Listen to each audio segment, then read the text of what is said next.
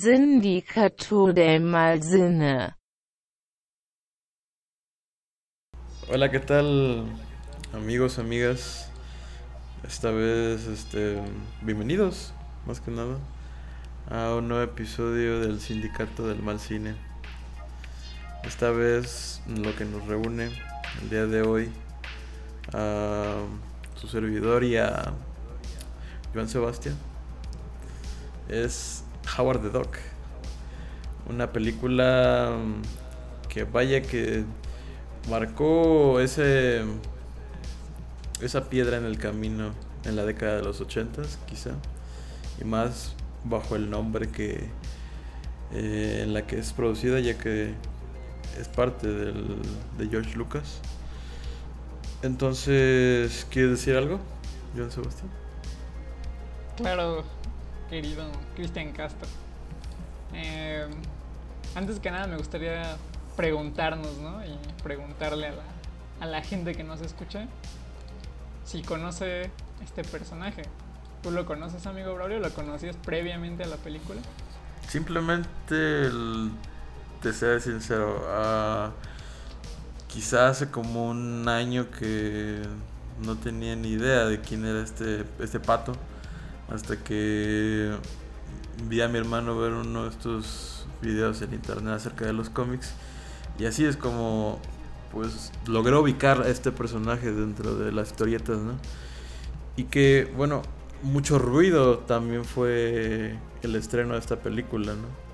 Porque aunque no fuese un personaje tan famoso como lo fue, como lo era Spider-Man y todavía lo sigue siendo, este tenía como un propósito. Quizá nos puedas contar algo al respecto, eh, Sebastián.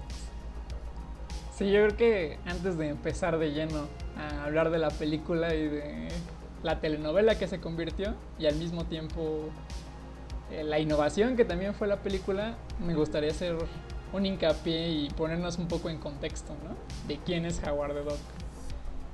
Estamos en una época de muchos cambios, una época en donde la gente estaba muy esperanzada en el, en el qué pasará en el futuro, en años venideros.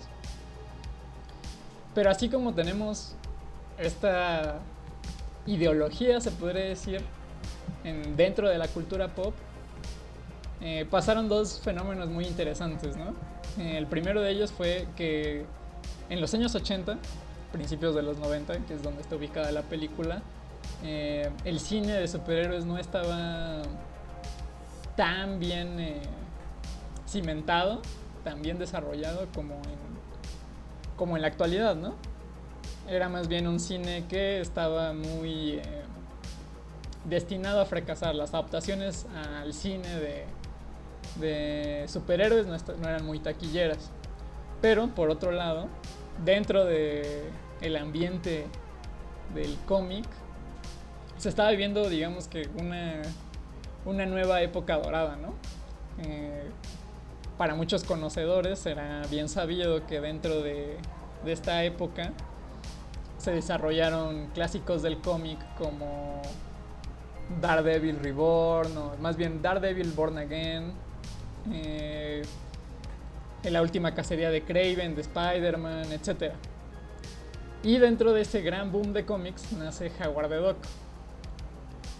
Howard the Duck, como historieta, nos cuenta la historia de un pato que tiene aventuras, digamos, interdimensionales, interespaciales y con un tinte muy picarón, se podría decir. Entonces, tras esta gran, gran auge del cómic, eh, uno de estos beneficiados fue Howard Duck, con una popularidad, digamos, muy mediana, porque tampoco fue una obra que fuera reconocida tan, tan abiertamente ni con una popularidad alta. Pero, pues sí, un título que era muy interesante y donde precisamente George Lucas vio una oportunidad. Exacto, es como, bueno, ver a Lucas haber sacado estas dos franquicias, ¿no? Como eh, Indiana Jones y también el todo el dinero que le está imprimiendo a su nuevo proyecto que era Star Wars. Viene y saca esta, esta película. Y me parece que, bueno, le estuvimos comentando antes de que iniciara el programa. Eh, me comentaba John Sebastian que había como una necesidad, ¿no? A la hora de recuperar la inversión. Eh, la inversión imprimida en estas últimas películas como sus proyectos. Eh, ¿qué, nos, ¿Qué puede decir al respecto? Bueno, de, comencemos con el gran drama de que fue Howard the Duck. Howard the Duck en un principio, eh, más que una adaptación, era una reimaginación de lo que pasaba en el cómic. Pero muchas, bueno, eh, por lo que tengo entendido, hubo muchas quejas de que no se podía adaptar, no se podía adaptar eh, la picardía del cómic al cine para los fans del cómic y los fans del cine lo tomaban como un humor tal vez muy elevado a diferencia del cómic, ¿no? Y este, desde un principio hubo problemas en esta adaptación por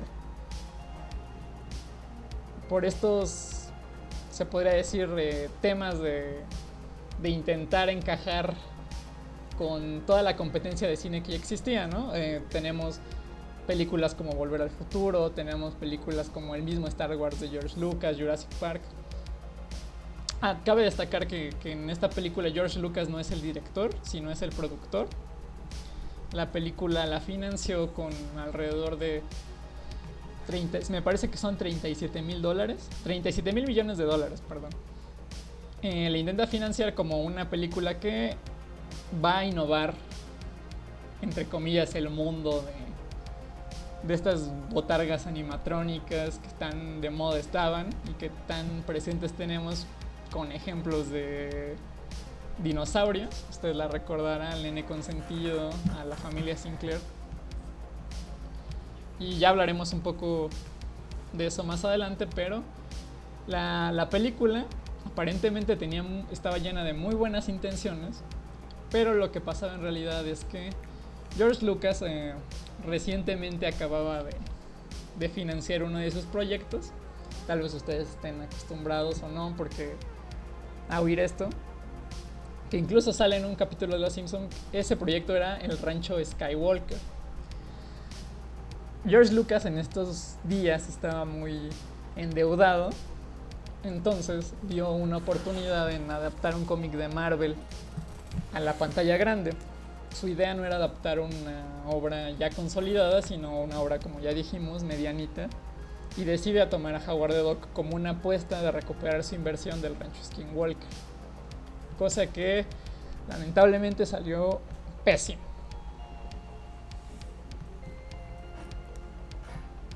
Tú, tú, o sea, viendo el resultado que tuvo en, taquilla, ¿no? Y que la catalogan como un fracaso, al mismo tiempo que, bueno, reúne todos los elementos de que el intento al respecto de la producción de George Lucas y, compañía, ¿no? En hacer una, una cinta acerca de los superhéroes y toma este personaje dentro de los cómics, pero no le funciona. Lo, así como pregunta muy sugerente. ¿Tú crees que estaría atrapado a, digamos, a las épocas de su, de su existir, ¿no? Del, del, de esta motivación, no solamente del propio George Lucas, sino de todo el equipo a la hora de hacer la película? Y que obviamente, o sea, las películas de superhéroes actualmente son de las más eh, populares, por no decir las de las más este, financiadas, ¿no? Se recupera muchos eh, millones de dólares a través de estos proyectos. Creo que sí, eh, un poco, digamos que el fracaso de de Howard the Duck en taquilla es este principalmente que no estuvo enfocado en una época en donde las películas de superhéroes fueran taquilleras. Y también creo que se debe mucho a que se quiso adaptar la obra a lo que era popular en ese tiempo. ¿Y que era popular en ese tiempo?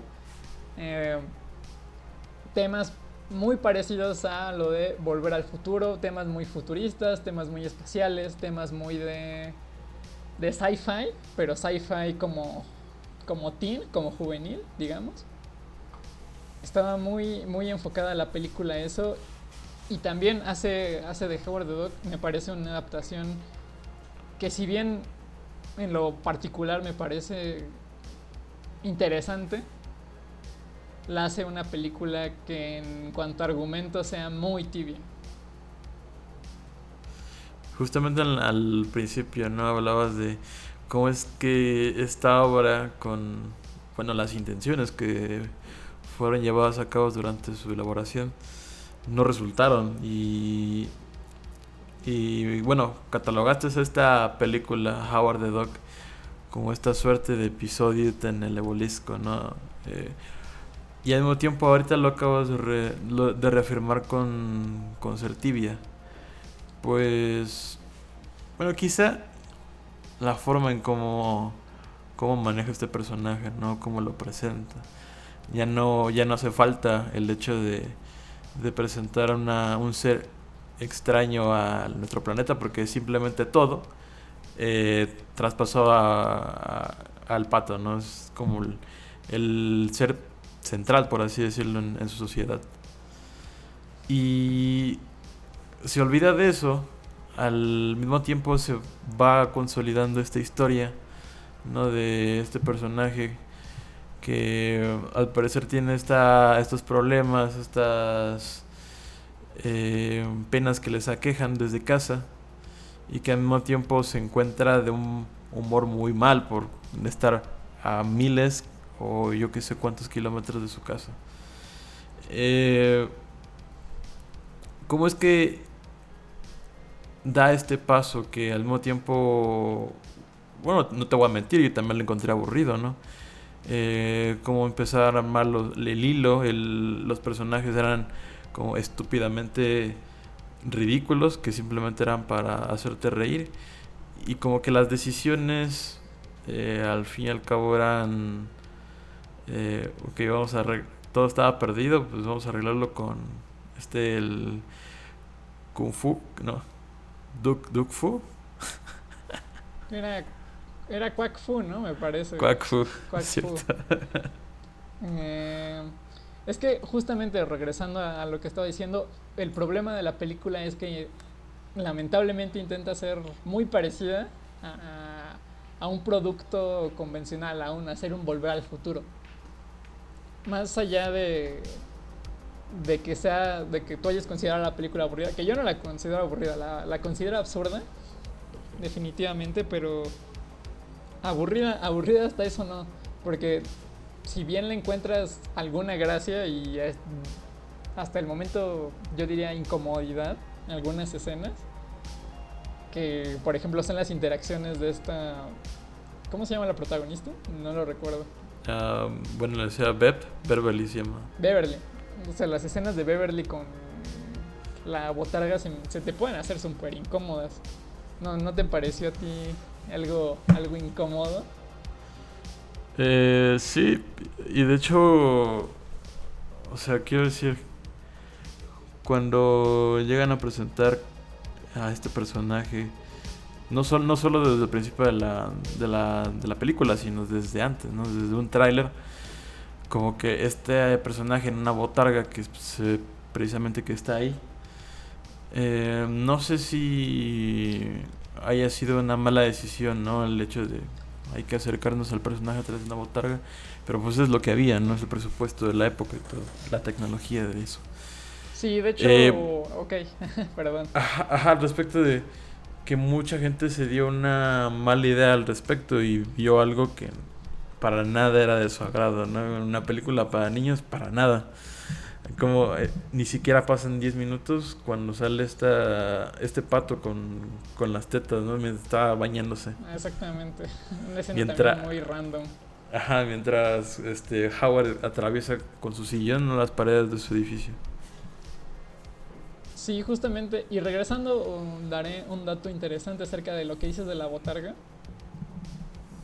Eh, un dato interesante acerca de esta botarga es que George Lucas en un principio había querido que Howard fuera el primer eh, personaje realizado enteramente de, CGI.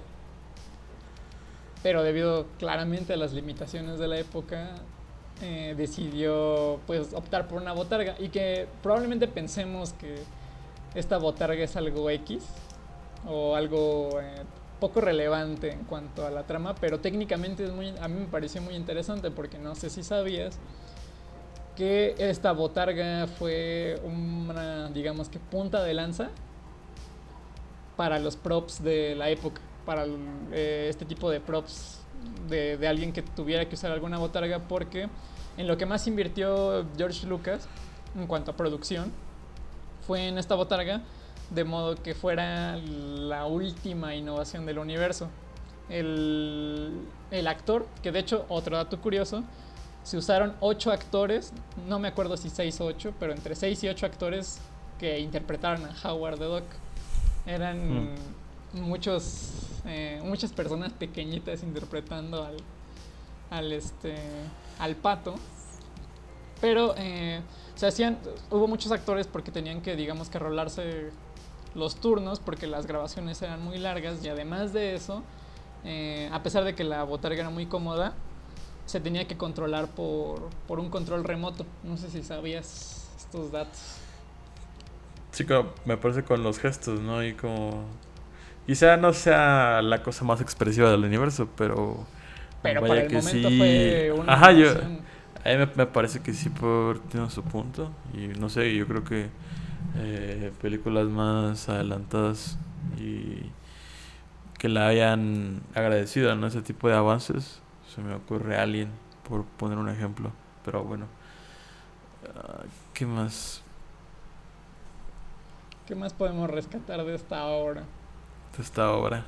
de esta gran obra. Bueno, ahora ya, ya hablamos de aspectos técnicos, un poco del contexto. Eh, ¿Qué te pareció la historia de Howard? Sin entrar en spoilers, ¿no? Porque da muchos giros de, de tuerca, a grandes rasgos que... Como producto en general, como producto dentro de, ya dijimos, en un contexto de los 80 donde todos querían ser el nuevo Volver al Futuro y ser un hitazo.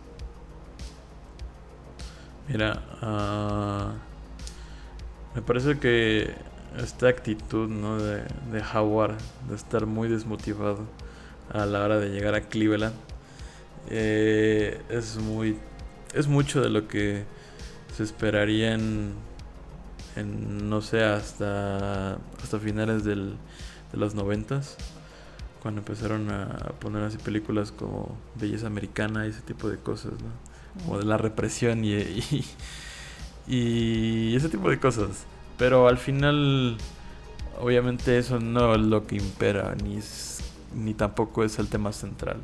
Simplemente es el modo en el que se encuentra Howard, la frustración, ¿no? Y al mismo tiempo, los amigos que hace son la justificación de no solamente salvarse, o sea, no solamente salvarlos, sino también perder su boleto de regreso a casa.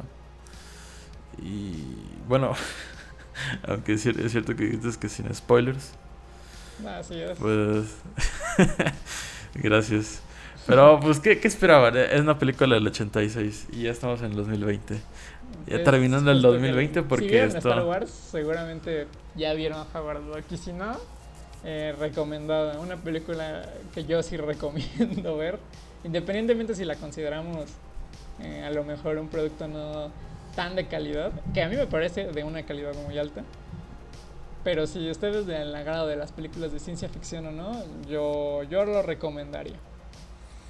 Ajá, y es que, o sea, como que jala de cualquier otras cosas. De, es que no creo que sea tan eh, impactante o, o llamativo el hecho de que se enfrente este el, este pato junto con las fuerzas armadas, ¿no? Que lo están persiguiendo la policía, etcétera, sino que agregan este elemento, ¿no? De extraterrestre tan grotesco en mi, en, mi opinión, ¿no? Sí, tal, Pero, tal, vez, tal vez todos compartamos esa idea con, contigo, ¿no? De que ah, tal vez lleguen algunos momentos bastante randoms en la película y que sean asquerosos porque sí, ¿no? Sí, sí, como que ya no saben de dónde jalar, ya no... Ah, al menos yo lo consideraba así de...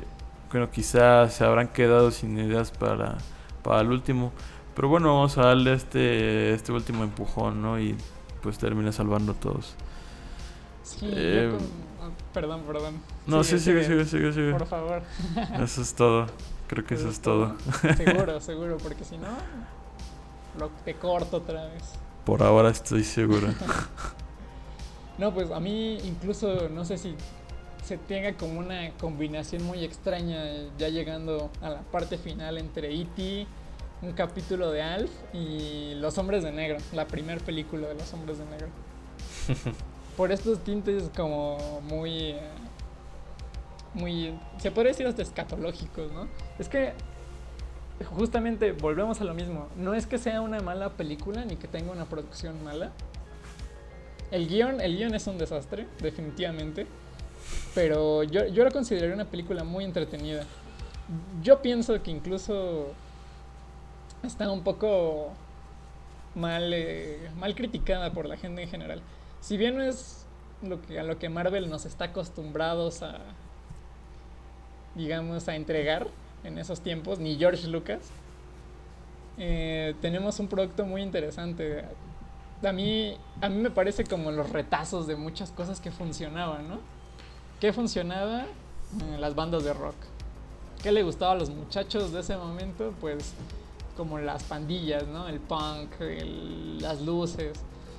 Porque inclusive tiene, tiene muchos guiños a, esta, también otra, otra vez, este, este ciclo, ¿no? Que digamos que cada época tiene como su, su tiempo de liberación sexual, ¿no? Porque vemos en una escena a Howard en, como en un love hotel, ¿no? Trabajando. Y que hasta él dice, ay, aquí todos se quieren mucho. Y es una escena súper, súper, súper explícita que a mí me parece muy interesante. El problema yo creo que principal de la película y por lo que es muy mal criticada es porque intenta ser demasiado ambiciosa y en ese intento termina haciendo los recortes de muchas cosas, ¿no? No termina siendo una obra original, sino más bien como una especie de Frankenstein de tramas que funcionaron en otras películas. Refritos incluso de películas que le gustaban y hacía George Lucas. Muy interesante. Pero fíjate que con todo esto se me acaba de surgir esta, esta pregunta al respecto y que Em, bueno, actualmente este debate que hay al con respecto a las películas comerciales versus las películas de arte y que al mismo tiempo la audiencia, los críticos, eh, organizan y estructuran esta crítica ¿no? al respecto de bueno qué habrá faltado, qué habrá sobrado, incluso. Y Incluso no te puedes encontrar cosas, casos en, internet como el subreddit de Fixing Movies, donde básicamente te tiran como cinco cuartillas de por qué no funciona esta película, de que incluso cambian la trama sin terminar de eh, mover tanto los personajes. Y pues sinceramente yo no estoy como para leer esas cosas diario, ¿no? Entonces de vez en cuando me meto cuando de plano ando muy aburrido. Y es que cosas como ya como en el episodio anterior, ¿no? Que Drácula 3000 es simplemente es fue una película muy de jajas, simplemente. Y esta, esto no es el caso, ¿no? Esta no fue una inversión eh, para nada eh, basada en, en la gracia, basada en qué va a salir sino fue una inversión a futuro, ¿no? ¿Cómo es que, cómo, cómo es que podríamos, eh, vaya, no quiero decir arreglando, pero sí al mismo tiempo eh, verlo con otros ojos a Howard the Dog, ¿no? Mm, Te digo, podemos volver al punto hace como dos puntos antes. Me parece, repito, que la adaptación no... Pues en, sí sí es una, mala adaptación de guion, principalmente, pero como concepto no me parece mala. Más bien, te digo, va a sonar muy cliché, pero eh, fue producido en una época equivocada y el mismo George Lucas dijo que con el tiempo se iba a convertir en un filme de culto, ¿no? Que la gente cuando saliera la película no la iba a entender porque no estaba acostumbrada, digamos, a, a un producto de, ese, de esa índole. Y Pero- también habían, sí. había leído que, que iban a rumorear un- una secuela, ¿no? Pero al final no pasó. Ah, no, no, no. Y con respecto a lo que dices de, del capítulo anterior de que fue una película más por, por memes que, que una película que se caracterizara por un valor eh, cinematográfico alto, con un contenido interesante. En esta también, como ya dije, fue una apuesta de, George Lucas para recuperar su dinero y estaba muy, muy, muy desesperado con hacerlo rápido y bien. Y en este, en este caso yo creo que el problema de Howard the Duck es que se enfocó demasiado en aspectos técnicos de la época y en tratar de, de complacer a un montón de público, sacrificando gran parte de la historia.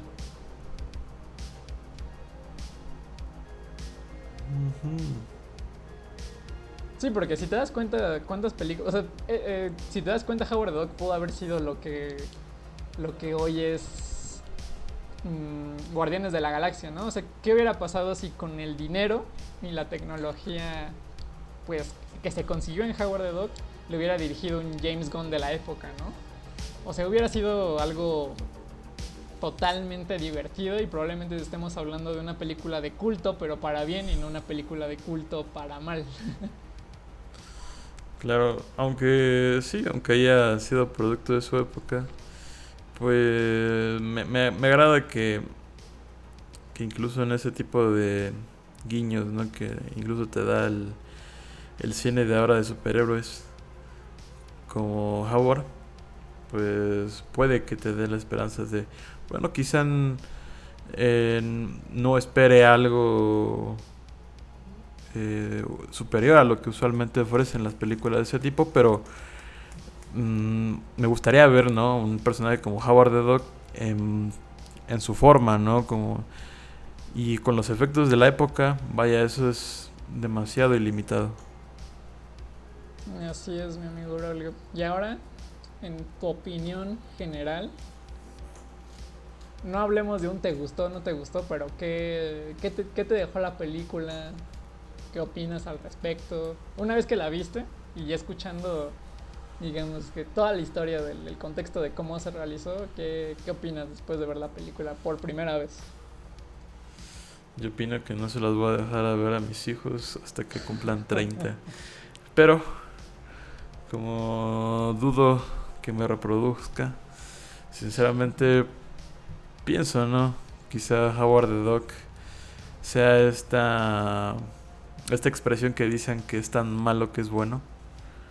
Y que quizá no a partir de eso apelan a que sea una película de culto o un hay que empezar a seguir esta película y alabarla de esa forma pero vaya es este es gracioso el hecho de que haya existido y de que haya existido eh, desde esa época no como que eh, fue interesante la apuesta no y aunque nos guste o nos disguste eh, es muy graciosa al, al final es como que eh, funcionó, pues al menos sí me burlé de ella, quiero decir.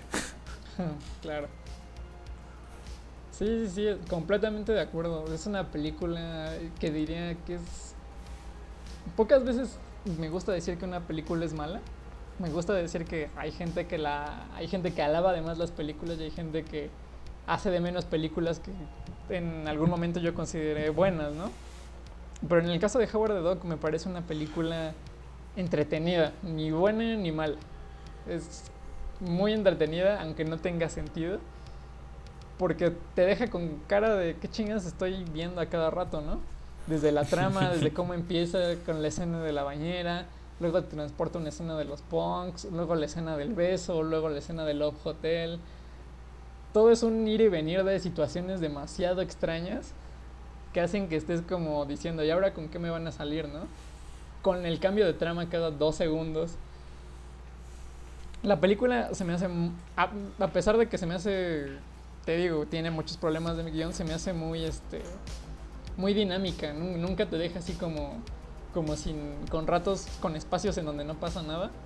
Como lo veíamos en Drácula 3000, que había ratos que no tenían sentido, ¿no? O sea, si bien hay como unas justificaciones muy extrañas en la película, me parece que como producto cumple en ser un proyecto que intentaba ser ambicioso, pero terminó siendo medianito. Como un producto redondo al fin y al cabo, ¿no? Sí, sí, sí, por mm, supuesto. Mm, digamos que podría cumplir en todos estos aspectos de lo que se puede catalogar como cine, ¿no? Perfectamente. Como Sí, sí, sí. Yo diría más como, como un cine de entretenimiento. Porque.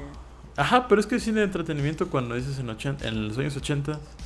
Eh, por, dice, bueno, quizás es buena idea llevar a mi hijo este a esta película con una botarga.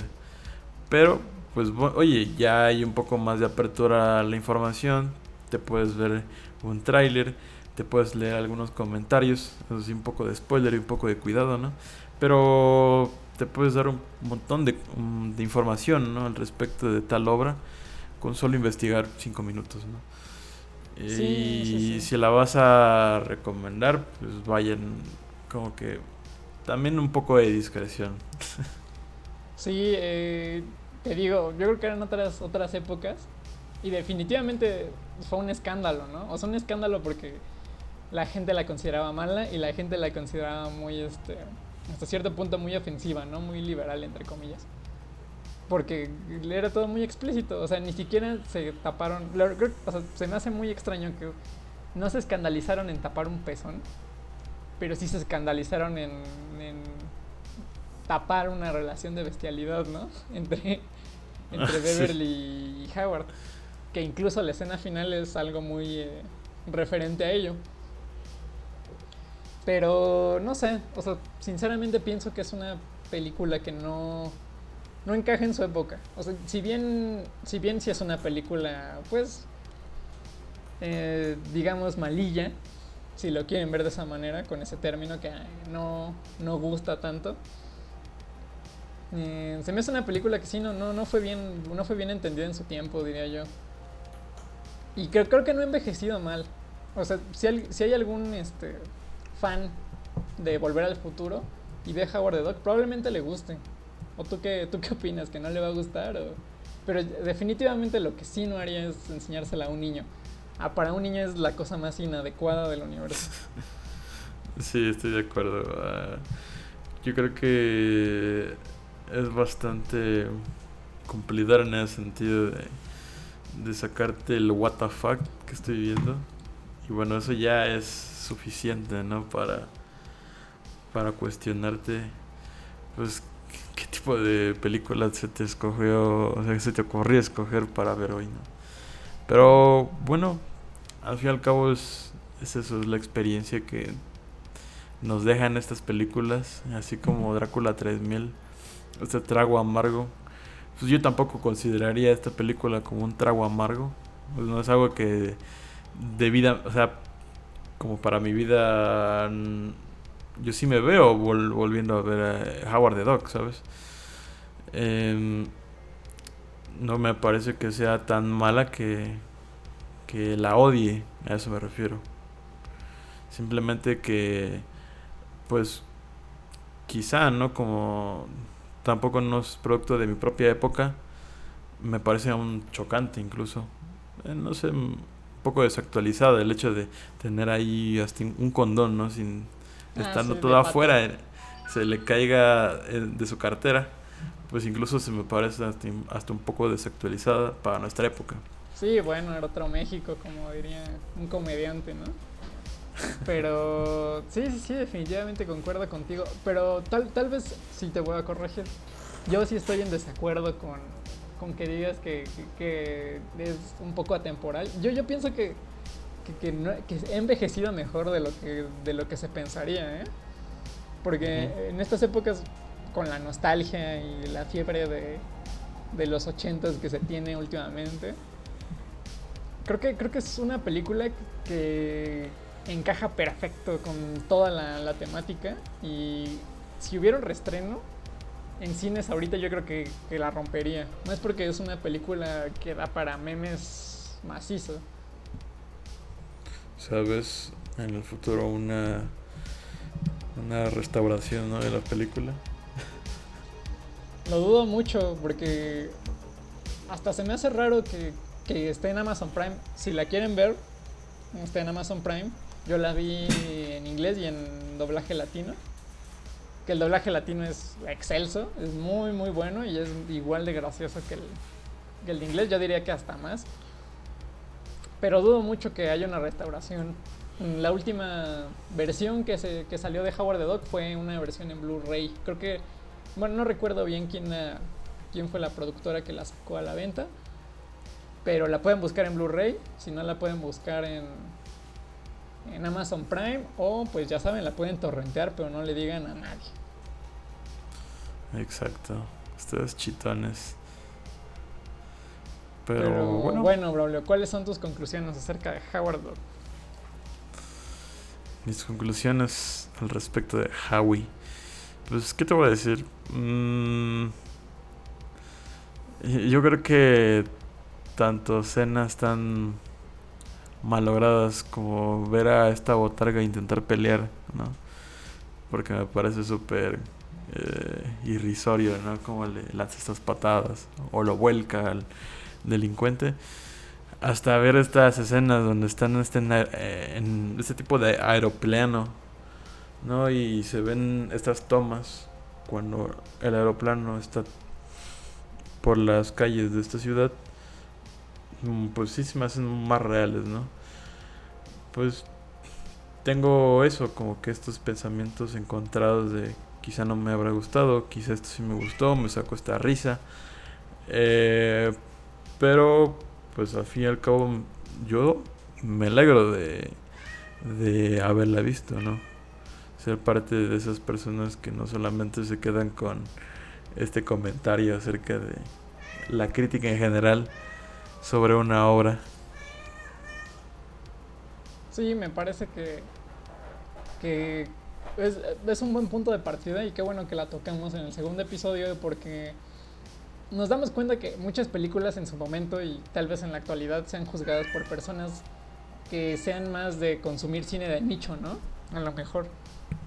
Que estén acostumbradas a, a un estándar de, de calidad tipo Volver al Futuro, en el caso de las personas que, que la vieron en su momento. Y también que mucha gente la, la vuelve a ver por, justamente por el cameo de, de Guardianes de la Galaxia, ¿no? en, este, en, este, en esta escena post créditos.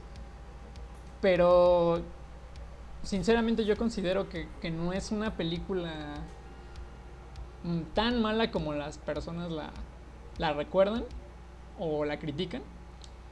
Pienso que más bien es producto de una serie de decisiones malas, de una producción que se enfocó más en recuperar su inversión que en, hacer un producto de calidad y que a pesar de todo eso destaca por ser una película como tú dijiste como tú dijiste hace rato que es tan mala que es buena, ¿no?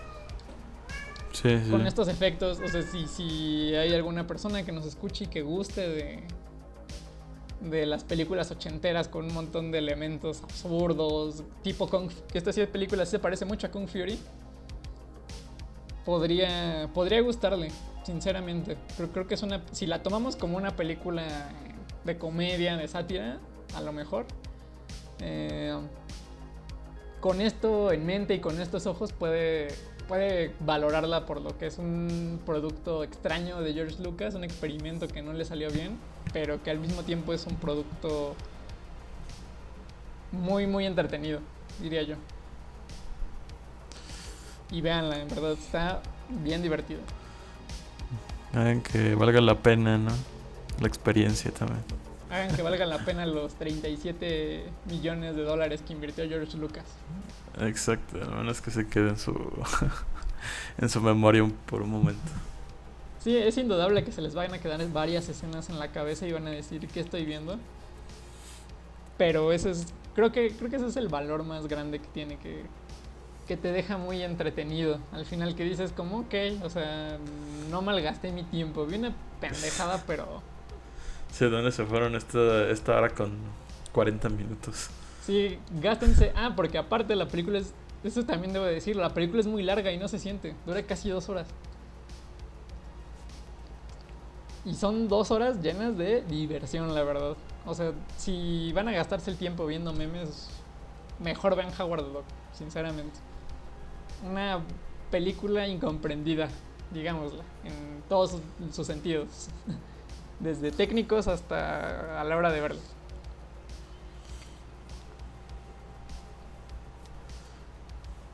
verlo. Cheers, cheers. Sin más que... Mm, ¿Quieres agregar algo más?